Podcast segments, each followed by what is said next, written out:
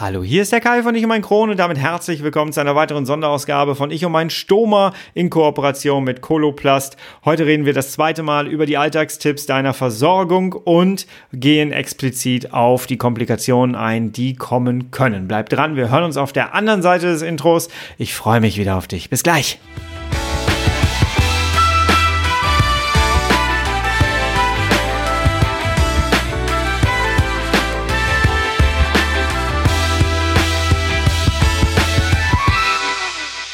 Herzlich willkommen zu einer weiteren Ausgabe von Ich und mein Stoma. Hallo Tag. Ich hoffe, es geht dir gut. Ich hoffe, du bist schmerzfrei, denn das ist das Wichtigste. Heute reden wir wieder über Alltagstipps für deine Versorgung, denn wir wissen alle, dass eine Routine oftmals ein bisschen schwierig ist in der Versorgung, denn unser Körper verändert sich, die Anforderungen verändern sich immer mal wieder so ein bisschen und es gibt so drei gängigste Komplikationen, die immer mal wieder auftauchen. Und genau darüber reden wir heute und wie du darauf dann auch eingehen kannst und wie man eigentlich mit der Belastung klarkommt.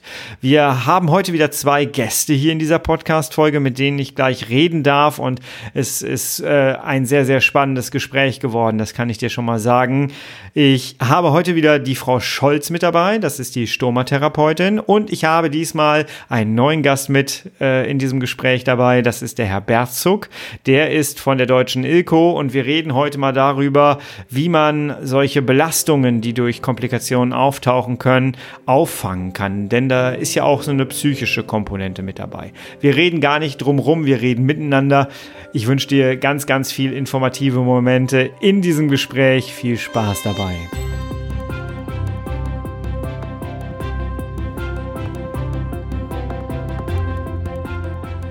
Hallo Frau Scholz, hallo Herr Berzog, schönen guten Tag. Schön, dass Sie die Einladung angenommen haben. Und ähm, ich habe Sie gerade schon so ein bisschen angeteasert. Wir reden heute über Komplikationen und Alltagstipps. Können Sie sich einmal ganz kurz nochmal selber vorstellen, wer Sie eigentlich sind, Frau Scholz? Mögen Sie anfangen?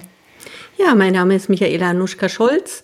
Ich bin Teamleitung bei der Firma Coloplast Homecare und bin ausgebildete Pflegeexpertin für Stoma, Kontinenz und Wunde. Herr Berzog? Ja, mein Name ist Klaus-Peter Plastzug. Ich bin bei der Deutschen EGO zweiter Bundesvorsitzender und führe noch äh, oder habe noch eine Selbsthilfegruppe in meinem Heimatort in Weißenfels. Wunderbar, wunderbar. Also richtig Stoma-Experten hier. Ähm, wir reden heute, heute haben wir den zweiten Teil von den Alltagstipps und wir reden heute mal über Komplikationen und welche so die häufigsten sind und ähm, wie man denen begegnen kann. Und da sie oftmals richtig auch eingreifen können in unser Leben, ähm, haben wir halt die Ilko jetzt noch mit dabei und dann können wir vielleicht mal so ein bisschen darauf eingehen, äh, wie so die Selbsthilfegruppe da vielleicht noch so ein bisschen oder Selbsthilfearbeit da noch so ein bisschen was auffangen auffangen kann, äh, was dann an Belastung noch obendrauf kommt durch Komplikationen. Frau Scholz, welche Komplikationen ähm, begegnen Ihnen in Ihrer Arbeit am meisten? Kann man das so sagen? Ja, wir haben eigentlich am meisten drei Komplikationen, die für uns im Mittelpunkt stehen, die auch immer wieder kommen. Das ist erstens einmal die entzündete Haut. Ähnlich, äh, viele Patienten denken zwar an Allergien, aber teilweise ist es nur entzündete Haut. Dann haben wir den sogenannten Prolaps, wenn also der Darm aus der Öffnung fällt. Und eine dritte Komplikation, die wir immer wieder haben, das ist die sogenannte Hernie, die eigentlich die meisten unter dem Namen Bruch kennen. Das sind eigentlich so die Hauptkomplikationen, die uns immer wieder auch im täglichen Leben begegnen. Ja. Können wir die mal durchgehen einzeln? Also ja. fangen wir mal mit der Haut an. Was begegnet Ihnen da so und äh, was ist der Ursache und wie gehen Sie davor? Genau. Also wir kommen öfters zu Patienten, egal ob in die Kliniken, in die Einrichtungen oder nach Hause, wo eben die Patienten über entzündete Haut klagen. Teilweise ist die Haut auch wund, blutet, nässt etwas, tut natürlich weh, brennt. Das kann also durchaus des Öfteren mal vorkommen. Es ist auch zum Beobachten, ob es eine Allergie ist oder definitiv nur ein verschlechtertes Hautbild. Also das ist eigentlich eine unserer Hauptkomplikationen. Kommt auch manchmal nach vielen Jahren erst vor. Viele Patienten wundern sich dann, weil sie es nicht verstehen, dass man 20 Jahre einen Stoma hat, plötzlich ist die Haut nicht mehr intakt. Also das ist eigentlich ein Hautbild, was wir immer wieder erleben. Hm.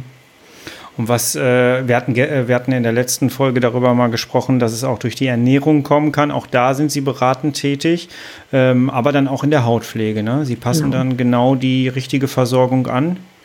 Genau, also wir legen Wert darauf, dass wir dann auch den Patienten besuchen, wo wir ja gestern schon mal drüber gesprochen haben, dass es unter Corona natürlich etwas erschwert ist. Trotzdem legen wir Wert auf Hausbesuche und bitten dann den Patienten in der Regel auch, dass wir uns das Hautbild anschauen können, sprich, dass er in unserem Gegenwart die Versorgung ablöst, weil auch da sehen wir manchmal Fehler in der Versorgung und dann beraten wir eben, ah, was machen wir mit der Haut, dass es wieder besser wird und fragen natürlich auch die Bedingungen ab, wie zum Beispiel ernährungstechnisch, ob sich was geändert hat, ob man zum Beispiel auch in der Hygiene, in der Hautpflege was geändert hat. Also diese ganzen Sachen tun wir dann noch, noch mal mit den Patienten besprechen und abklären. Ja. Ähm, kommen wir zu dem zweiten, zu der zweiten Komplikation, wo ich auch mitreden kann tatsächlich. Das ist der Prolaps. Äh, für alle, die jetzt nicht genau wissen, was eigentlich ein Prolaps ist, mögen Sie es erklären, weil Sie sind die Fachfrau. Ja, ein Prolaps ist wirklich, wenn der Darm aus dem Bauch rausfällt. Das schaut dann leider aus wie so ein bisschen ein Rüssel und ist auch für die Patienten immer sehr erschreckend, weil es ist kein schöner Anblick. Ich weiß nicht, wie Sie es damals erfunden haben, Herr Flockenhaus. Sie ziehen schon ein Gesicht, ich sehe ja. es. Also, es ist wirklich eher abschreckend. Wir merken das auch oft, wie die Patienten dann erschrecken. Und das ist einfach, wenn der Darm nicht richtig eingewachsen ist, dann kann sowas natürlich auch passieren. Man spricht auch nicht gleich von einem Prolaps, also jetzt nicht jeder einen Schreck bekommen, der sich denkt, oh je, mein Darm fällt gerade raus. In der Regel spricht man ab vier bis fünf Zentimeter von einem Prolaps. Also nicht gleich von Anfang an dran denken, es könnte ein Prolaps sein, aber es kommt halt immer wieder mal vor. Ja, äh, bei mir war es so, dass ich die Stomaanlage bekommen habe mit 44 Kilo und dann bin ich halt im Laufe der Monate dann wieder etwas mehr vom Volumen mehr geworden und dadurch äh, hat sich halt der Darm dann nach draußen verabschiedet und äh, ja, es war kein schöner Anblick. Am Anfang war es erstmal so ein Schreck von wegen, oh, ist da irgendwas schiefgelaufen ja. und es hat zwar nicht geblutet oder so, aber es war erstmal, ähm, ja, erstmal so, oh, das ist viel mehr, als ich das gewohnt war. Ja. Und ähm, äh, ja, und dann kommt halt auch die Peristaltik, die sich immer mehr äh, wieder normalisiert. Und das wurde sehr, sehr anstrengend. Und es mhm. wurde auch tatsächlich äh, eine richtige Belastung in meinem Leben. Ja, also es war hinterher soweit, es war hinterher soweit, dass ich nicht mehr das Haus verlassen konnte. Mhm, mh. Das glaube ich auf jeden Fall, ja. Also das ist wirklich sehr beeinträchtigt und so wie Sie auch gesagt haben, man ist erstmal richtig schockiert, wenn man das sieht. Auch ich habe bei meinem ersten Prolaps beim Patienten geschluckt. Der hatte den Beutel runtergenommen und der Prolaps ging fast bis zu seine Knie runter. Also ich war auch ganz entsetzt als junge Krankenschwester. Also das kann ich durchaus nachvollziehen, wenn Patienten sagen, dass das sehr schlimm ist. Ja, genau. Also bei mir waren es auch so um die 15 Zentimeter ja. ungefähr hinterher. Und das Schlimme ist dann auch, dass die Versorgung nicht mehr richtig hält. Also bei genau. mir war es dann so, dass immer wieder der Beutel abging, äh, weil bei der Peristaltik sich dann halt äh, dieser Rüssel, wie Sie gerade so schön sagten, so mhm. aufrecht stellt dann auch und drückt dann quasi äh, den Beutel ab. Das Ganze kann eine echte Belastung sein. Ich konnte ähm, mich selber auch nicht mehr versorgen. Das heißt, ich brauchte immer meine Frau dabei. Äh, und da sind wir, bevor wir zu dem nächsten dann auch kommen, ähm, eigentlich schon direkt bei äh, ja, der Belastung, die wir haben. Herr Berzog, haben Sie irgendwelche Möglichkeiten im Rahmen Ihrer äh, Vereinigung da äh, darauf einzugehen, auf, auf die Angehörigen oder auch auf die, auf die Betroffenen? Wie fangen Sie sowas auf? Ja, bei uns ist es wichtig, ich gehe ja auch ans Bett, also ich mache Besucherdienst ja. und schon dort versuche ich die Termine so zu legen, dass ich nach Möglichkeit die Ehefrau oder andere Angehörige dabei habe, weil die eigentlich Wissens, mehr Wissensbedarf haben, als wie da gerade Betroffene, den alles noch überfährt. Und durch die Angehörigen, oft ist es ja so, dass die Ehefrau gerade bei der Stürmerversorgung leider zuständig ist, wie die Krankenschwester. Mhm. Da ist es eben gut, wenn die richtig aufgeklärt werden bei der ganzen Angelegenheit. Können die sich dann einfach bei Ihnen melden oder wie, wie baut man da den Kontakt auf? Also ich baue den Kontakt im Krankenhaus auf, indem bei mir die äh, Onkologin, äh, die Psychoonkologin die nimmt schon die Flyer von der Ego mit und die macht am Bett schon praktisch Werbung für uns, weil es ist für äh, Betroffenen oft einfacher, mit äh, anderen Betroffenen zu sprechen, als mit Theoretikern, um das mal so einfach zu sagen.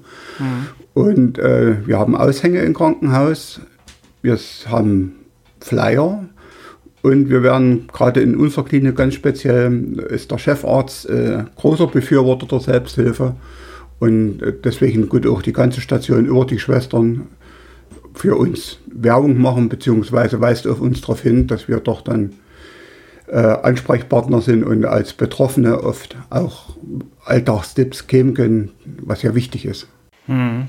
Und wenn sowas außerhalb des Krankenhauses dann auftritt, wo man dann vielleicht merkt, so, hm, vielleicht brauchen wir doch mal so Hilfe von außen, gibt es da auch eine Möglichkeit, mit Ihnen in Verbindung zu treten? Ja, wir, äh, also ich persönlich, ich tue ja ganz aktiv mit den Hausärzten, mit den Gastroenterologen zusammenarbeiten, wo dann entsprechendes Material von uns ausliegt, Broschüren teilweise, gerade zur Ernährung oder was immer gerne angenommen wird, Broschüren, wo auch äh, Betroffene ihr Schicksal erzählen, beziehungsweise so Ausschnitte geben. Und dann wird der Kontakt schon hergestellt. Ich habe oft Anrufe, jetzt gerade in dieser Zeit habe ich viel, dass jemand die Telefonnummer in, auf unseren Plakaten im Krankenhaus zum Beispiel gesehen hat oder bei einem Arzt und dann telefonisch Kontakt aufnimmt. Und ich versuche auch in dieser Zeit dann doch Präsenztreffen zu machen, dass ich jemanden, äh, die Leute treffe und wir uns persönlich unterhalten können. Und oft geht es bloß darum, am Anfang ganz einfach zuzuhören. Ja, das, das, das, hört sich einfach an, ist aber tatsächlich ein großer Schlüssel. Ne?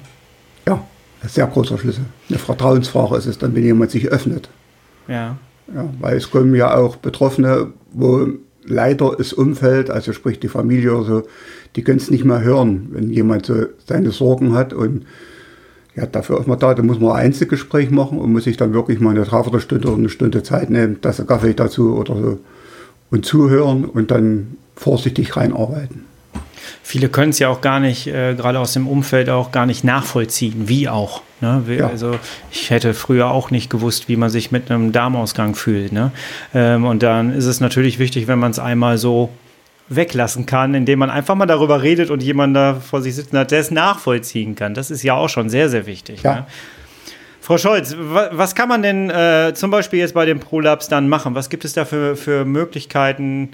Ähm, ja, ich hatte äh, eine große Hilfe bekommen. Sie wissen, was, was mir geholfen hat. Aber gibt es da noch, was gibt es für Möglichkeiten? Ja, also es gibt natürlich am Anfang die Möglichkeit, dass man den Darm wieder ganz vorsichtig versucht zurückzuschieben und dann wieder die passende Versorgung drauf macht. Aber das klappt halt nicht immer und hält in der Regel auch nicht sehr lange. Beziehungsweise bei der nächsten unbedachten Bewegung oder Husten oder Niesen, dann fällt der Darm wieder raus. Also es ist nur so eine temporäre Geschichte.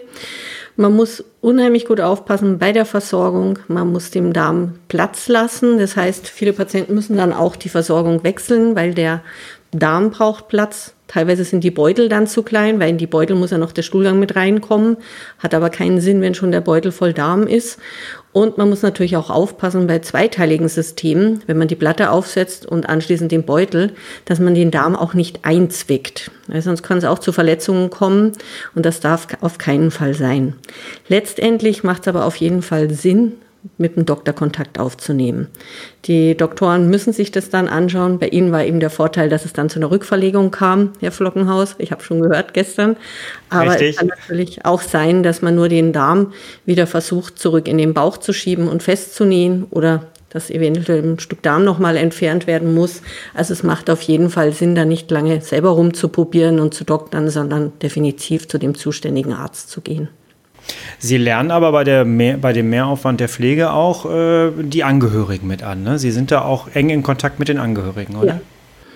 Also bei uns ist es auf jeden Fall so, auch wie der Herr Berstzug gesagt hat, wir beziehen, also suchen von Anfang an die Beziehung zu den Angehörigen.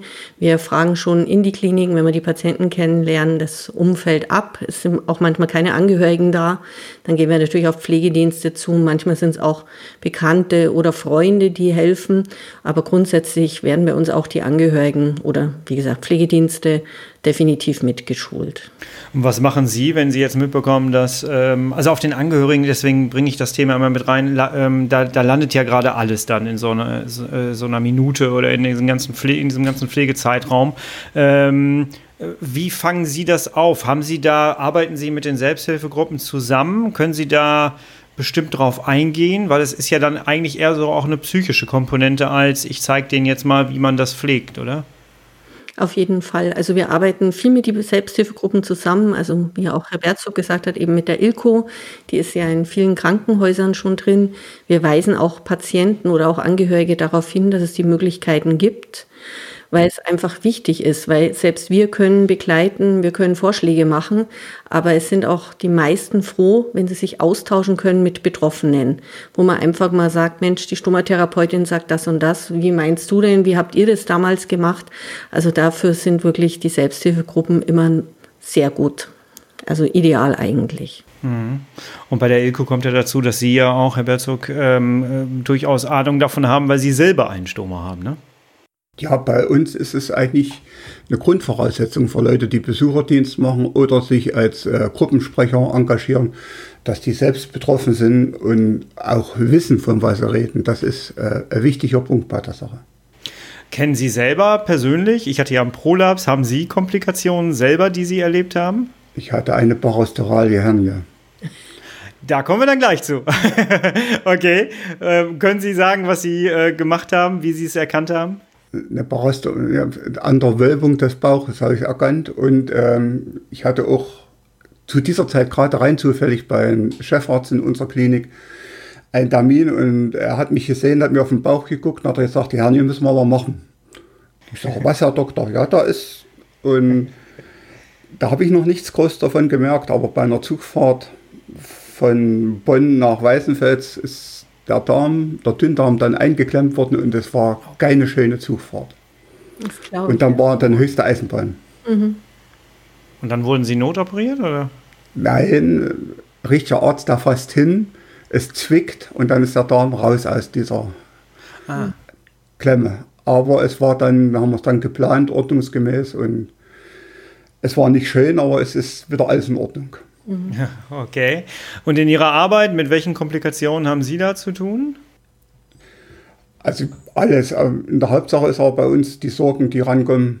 Wenn jemand wund ist oder so, dann habe ich Gott sei Dank hier einen sehr engagierten Stomatherapeuten im Krankenhaus, Stoma- und Wundtherapeuten. Das Krankenhaus Weißenfels leistet sich das wieder.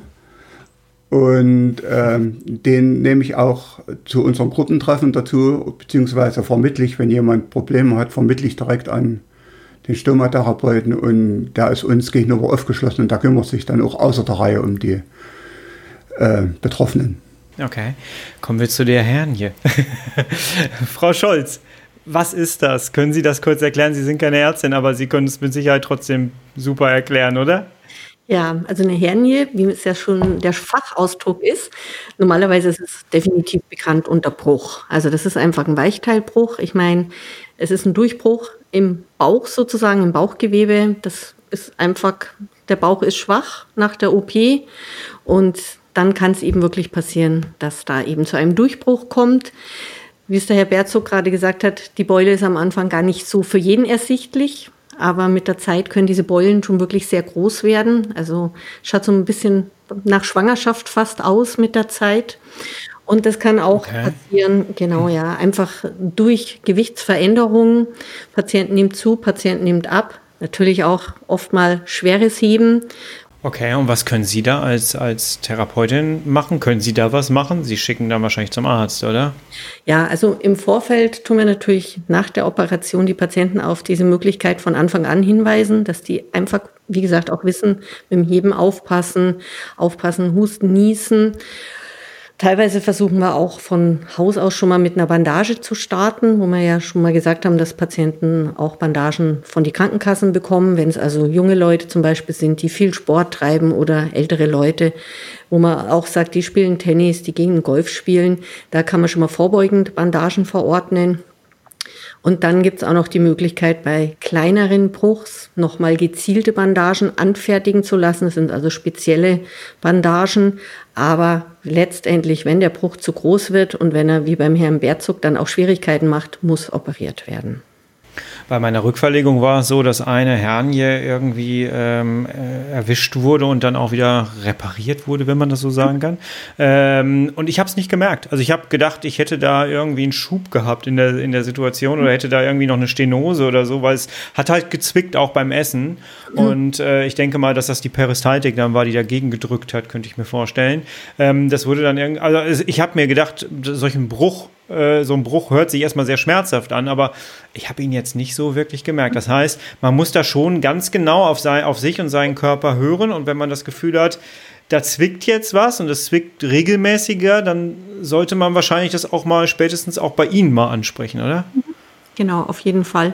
Das passiert uns oft, dass wir einen Patienten sehen und denken uns, Mensch, der hat doch einen Bruch.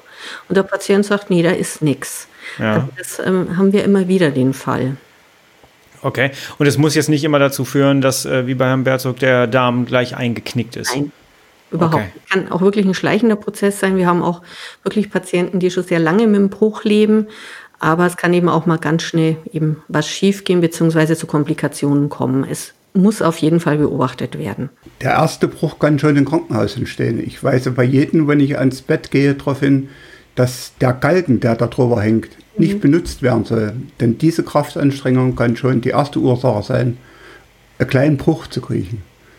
Ja, weil das Bauchdecke, das Gewebe ist eben nach der Operation schwach und schon das kann dazu dieses kraftvolle Hochziehen also achtet schön da draußen auf euch und äh, wenn ihr da irgendwelche Anzeichen merkt, dann sucht auf jeden Fall das Gespräch. Ähm, wir hatten es in der ersten Folge schon gesagt, lieber einmal mehr was sagen als einmal zu wenig und hinterher äh, mit einem Bruch da durch die Gegend zu laufen. Ich würde ganz gerne noch mal so ein bisschen nach hinten gehen. Sie haben es nämlich als erstes gesagt, Frau Scholz, das waren die Hautprobleme und ich glaube, wir sind uns alle einig, daran leiden die meisten. Äh, durch irgend, äh, meistens fängt es an äh, durch, äh, mit, mit Jucken und dann geht es irgendwie weiter mit Brennen und dann entstehen meistens die großen Probleme. Ähm, ich habe im Vorfeld äh, bei meiner Recherche so mitbekommen, dass, die, dass viele Leute äh, Probleme haben, ähm, dass sie eine Pilzinfektion am Stoma bekommen. Ähm, wie erkenne ich sowas und wie entsteht sowas und wie kann ich es verhindern? Genau. Also Pilzerkrankungen kennen wir durchaus immer wieder. Ähm, man muss von Haus aus, so wie ich ja schon mehrmals gesagt habe, definitiv jemanden draufschauen lassen. Und beim Pilz, das kann man auch von die Hautärzte abklären lassen. Die können also da auch Abstrich und ähnliches machen, weil man hat äh, meistens beim Pilz, dass die Haut etwas anders befallen ist wie bei Entzündungen oder Allergien. Die Haut ist eher wie kleine Pusteln, so ein bisschen aknemäßig. Sie ist meistens so ein bisschen belegt, also so, so feucht wie ein bisschen schweißig. Also das tut eher auf Pilzerkrankungen hindeuten. Okay, und was macht man da? Also die Hautärzte, wenn die Patienten zu die Hautärzte gehen, machen sehr oft Abstrich und dann muss man eben aufpassen, wenn man äh, Medikamente bekommt beziehungsweise Salben, dass sich diese Salben definitiv oder die Cremes auch mit der Versorgung weiterhin vertragen, weil wenn man jetzt sagt, man schmiert einfach irgendwas drauf, sei es eine Zinksalbe oder Nivea oder Bepanthen, dann kann es danach auch sein, dass die Haut Probleme macht und die Versorgung halten nicht mehr. Ich glaube, Sie kämpfen auch am meisten so ein bisschen gegen diese Alltagscremes, oder? Ja. Wir müssen sie jetzt nicht alle von den Namen her nennen, aber äh, die machen echt Probleme, oder? Bei der Pflege. Warum? Auf jeden Fall. Es ist natürlich, ähm, jeder von uns ist mit gewissen Cremes schon groß geworden und auch ich habe von meiner Mutter immer gelernt, was alles wichtig ist und was alles gut ist. Aber das Problem ist eben, dass sich diese Cremes in der in erster Linie nicht mit die Versorgung eben vertragen. Und wenn Sie danach die Cremes drunter schmieren und sich denken, oh super, die Haut wird wieder gut und danach klebt dann die Versorgung die nächsten Monate nicht mehr, haben Sie definitiv ein anderes Problem. Die Sachen sind teilweise sehr fettig, die Sachen trocknen mitunter aus und teilweise kommt es auch zu Allergien. Also es ist nicht immer sicher, dass was gut ist oder was auch in der Apotheke oder in der Drogerie als super toll angepriesen wird, dass es auch für unsere Stoma-Patienten geeignet ist. Das heißt, schmiert euch nicht einfach irgendwas drauf, was ihr im Badezimmer liegen habt. Genau. oder in der Hausapotheke, sondern tatsächlich, es gibt einen Grund, warum es professionelle Stoma-Materialien genau. gibt. Und es haben ja auch die meisten Firmen, also die meisten ähm, Umkehrer haben ja auch äh, die passenden Salben und Cremes im Angebot, womit dann auch gezielt auf die Situation eingegangen werden kann. Jetzt haben wir gerade die Corona-Zeit, das zieht sich auch so ein bisschen durch diese Podcast-Reihe, ähm, weil sich immer wieder so ein bisschen herausstellt, es hat sich schon einiges verändert, sowohl für den Betroffenen selber als auch für Sie wahrscheinlich auch in Ihrer Arbeit. Herr Berzog, wie ist das bei, bei Ihnen? Bei Ihnen hat sich wahrscheinlich auch eine Menge verändert durch Corona, oder? Wie wirkt sich das aus? Da hat sich sehr viel verändert, weil aufgrund der Altersstruktur normalerweise liegt uns sehr viel an Präsenztreffen. Und na, das ist halt nicht. Seit voriges Jahr, ich habe im Oktober das letzte Präsenztreffen gehabt und seitdem ist Ruhe. Es, leider ist von meiner Gruppe die wenigsten, die computeraffin sind. Deswegen tue ich, ich habe heute früh wieder durch alle regelmäßig anrufen, Kontakt halten und horchen, was für Sorgen da sind. So im Großen und Ganzen bei mir zurzeit äh, fürs Land Sachsen-Anhalt. Äh, also Treffen für computeraffine Leute auf, also wo wir eine Selbsthilfegruppe praktisch oder zwei bilden wollen, wo wir uns per Zoom treffen können und auf diesen Weg austauschen. Es ist zurzeit mit sehr viel Arbeit und Anlernen verbunden, aber es wird. Ja, aber Sie fangen trotzdem äh, die Betroffenen auf? Ich fange trotzdem jeden Betroffener, der sich bei mir meldet, fange ich auf in persönlichen Gesprächen oder Telefon, wer Angst hat. Das ist auf alle Fälle und berate gerne und es kann sich jeder jederzeit an mich wenden. Okay, und man kann sich auch bei Ihnen wahrscheinlich auch selber engagieren, oder? Man kann sich bei uns selber engagieren und wir haben da auch ganz gut, wir haben greifen auch länderübergreifend. Wir haben hier schon äh, Leute gehabt, die überhaupt nicht zurechtgekommen sind, zum Beispiel mit unserem Krankenhaus hier, wo wir dann an andere Krankenhäuser vermittelt haben äh, zur anderen Behandlung. Davor sind wir ja an den Krankenhäusern bekannt und haben dann eben auch manchmal eine Beziehung, wo man das vermitteln kann. Also wenn ihr, wenn ihr das Gröbste überstanden habt und gerne selber etwas wieder zurückgeben wollt, dann können wir, glaube ich, mal hier an der Stelle aufrufen. Engagiert euch ein bisschen ähm, und gebt ein bisschen, wenn jeder nur ein bisschen was zurückgibt, dann äh, helfen wir wieder anderen Leuten. Und ich glaube, mit dieser Podcast-Reihe machen wir das ja auch irgendwie. Frau Scholz, ich habe gestern, äh, für all diejenigen, die sich wundern, dass wir immer über gestern reden, äh, gestern haben wir die erste, den ersten Teil der Folge aufgenommen, nur das, damit wir das mal klarstellen.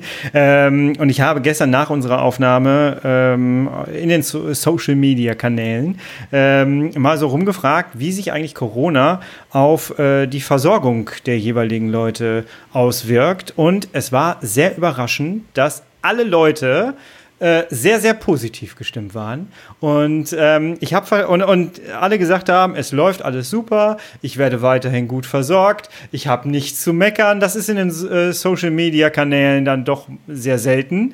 Äh, ich habe versprochen, dass ich das alles bündel und Ihnen sage, stellvertretend für alle Stomatherapeutinnen äh, und äh, Stomatherapeuten, Sie machen offensichtlich gute Arbeit. Das ist das Ergebnis dieser kleinen Umfrage gewesen. Ähm, aber für Sie hat sich schon eine Menge verändert. Ne? Sie haben es schon so ein bisschen angerissen. Was genau hat sich verändert? Wollen Sie es noch einmal ganz kurz sagen? Genau, also ich habe ja gestern eben schon erwähnt bei unserem ersten Podcast, für uns hat sich eigentlich vom Alltag her nichts geändert. Also wir sind nach wie vor in die Kliniken, wenn wir denn dürfen, je nach Kliniken, je nach Bundesland. Wir sind nach wie vor bei unseren Patienten in die Einrichtungen, sprich in die Altenheime vor Ort. Das hat sich überhaupt nichts verändert, aber wir legen natürlich viel mehr Wert nochmal auf den Bereich Hygiene. Sprich, äh, wir arbeiten wesentlich mehr mit Handschuhen, wesentlich mehr mit Mundschutz. Teilweise müssen wir uns auch umziehen, wo wir Schutzanzüge anziehen. Wir werden viel getestet. Ich habe eine Kollegin, die ist vor kurzem viermal am Tag getestet oh worden. Also diese Sachen haben sich definitiv für uns auf jeden Fall sehr geändert. Behaltet das im Hinterkopf, wenn ihr das nächste Mal euren Stomatherapeuten oder Stomatherapeutin seht. und sagt mal Danke. Denn es war wirklich die Rückmeldung, äh, irgendwie hat sich da gar nichts geändert. Aber doch, hinter den Kulissen hat sich eine Menge geändert, offensichtlich.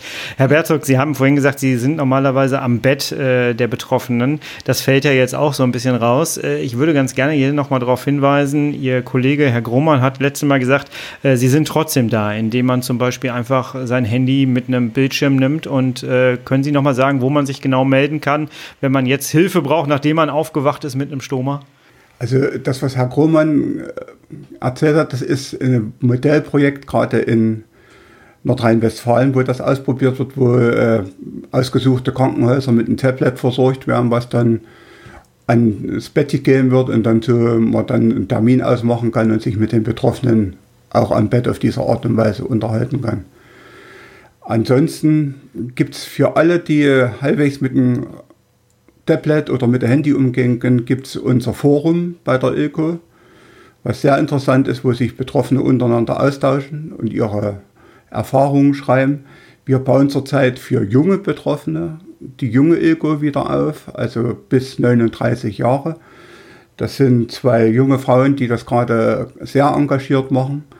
Das sind so die Sachen für Jüngere. Und ansonsten muss jeder sehen, dass er mit seinem Arzt oder Chefarzt, meistens Chefärzte oder, oder Stationsärzte machen auch möglich, dass äh, die Selbsthilfe ans Bett kommen kann, unter entsprechenden Hygienevorschriften dann im Krankenhaus, sprich Maske und so weiter und so fort. Aber das nehmen wir gerne auf uns, um die Leute auch zu beraten. Ja, und solltet ihr keinen von, von Selbsthilfevereinigungen äh, mitbekommen, ihr seht als erstes wahrscheinlich den jeweiligen Stomatherapeuten, Stomatherapeutin, sprecht die doch einfach mal darauf an. Äh, die stellen mit Sicherheit den Kontakt her, oder Frau Scholz? Auf jeden Fall. Also wir haben auch in die Häuser natürlich Kontakt mit der Ilko. Wir haben auch teilweise die Unterlagen von der Ilko dabei, die Visitenkarten von den Ansprechpartner vor Ort. Also das unterstützen wir auf jeden Fall, weil wir auch wissen, wie wichtig es ja. ist. Ich habe jetzt gelernt, so zum Schluss der Folge, ich habe jetzt gelernt, es gibt ganz viele Komplikationen, die können sehr belastend sein. Ich werde auf der einen Seite psychisch aufgefangen, wenn ich das möchte. Und auf der anderen Seite habe ich jetzt so ein bisschen daraus gehört, es gibt eigentlich für jede Komplikation, für jedes Problem eine Lösung mittlerweile. So weit sind wir schon, oder? ja jeden Fall. Das heißt, ich muss mich eigentlich als Betroffener, auch wenn es ein bisschen was Intimes ist, gerade weil es die Haut auch äh, betrifft, ich muss einfach nur darüber reden, auch wenn es für mich manchmal vielleicht nicht so genau. angenehm ist. Auf jeden Fall. Also es ist uns wirklich wichtig, dass sich die Patienten bei uns melden auch wenn jetzt der Patient meint, es ist vielleicht gar nicht so schlimm oder ich brauche nicht unbedingt, aber trotzdem unbedingt bei uns rechtzeitig auch melden. Manche Sachen kann man gleich im Keim sozusagen ersticken, bevor dann der Bauch komplett offen ist oder bevor wirklich große Probleme sind. Also jederzeit gerne bei uns melden. Lieber einmal zu viel wie einmal zu wenig. Also das ist uns definitiv sehr wichtig. Herr Bertog, haben Sie noch etwas, was Sie gerne zum Schluss den Zuhörern mitgeben möchten? Ich möchte allen nochmal mitgeben, dass Selbsthilfe kein Stuhlkreis ist. Das wird oft verkannt, dass wir als Stuhlkreis da sitzen und uns gegenseitig äh, unsere Krankengeschichte erzählen. Es gibt so viele Möglichkeiten über Fachvorträge. Selbst, ich habe es schon erlebt, Vortrag von einem Apotheker, der einen Beipackzettel vorgestellt hat. Es kann eine wahnsinnig interessante Angelegenheit sein. Das ist schön, dass Sie das sagen. Jetzt haben Sie mir eine kleine Überleitung gegeben, denn wenn euch das interessiert da draußen, dann holt euch bitte oder zieht euch bitte die erste Folge dieser äh, Podcast-Reihe auf euer Gerät und hört euch die unbedingt an, denn da reden wir tatsächlich über Selbsthilfegruppen und über die ganzen Vorurteile Vorurteile, die es da gibt. Und da kam auch ein Softball drin vor äh, in den Vorurteilen. Also äh, bitte einmal diese, diese Folge sich anhören. Jawohl. Frau Scholz, Herr Bertog, das war eine sehr spannende Runde. Ähm, ich habe viel gelernt. Ich hoffe, äh, ihr da draußen auch. Und äh, ja, ich bedanke mich. Herzlichen Dank. Tschüss. Tschüss, gerne. Dank, tschüss. Frau Scholz, Herr Bersog, herzlichen Dank für diese wunderbare Runde, die wir hier gehabt haben. Ich glaube, da war für den einen oder anderen eine Menge an Wissen drin. Hört euch gerne die Folge nochmal an und äh, schreibt gerne auch immer mal ein bisschen mit von mir aus.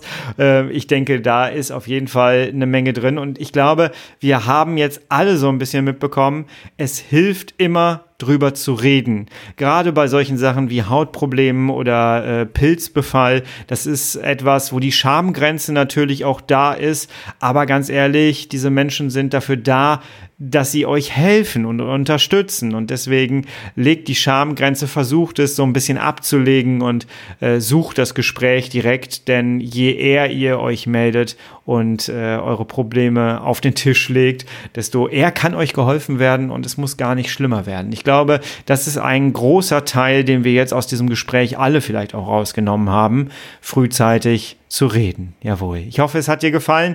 Wenn ja, dann sag's gerne weiter und äh, ja, sende diese Folge und alle anderen Folgen gerne an deine Freunde, an deine Bekannte in Facebook-Gruppen, wo auch immer du es gerne mitteilen möchtest. Ich sage stellvertretend fürs gesamte Team herzlichen Dank für deine Unterstützung. Wir hören uns in der nächsten Woche wieder. Ich freue mich wieder auf dich und bis dahin bist du bitte herrlich schmerzfrei und gut versorgt. Bis dahin, ich bin raus. Tschüss.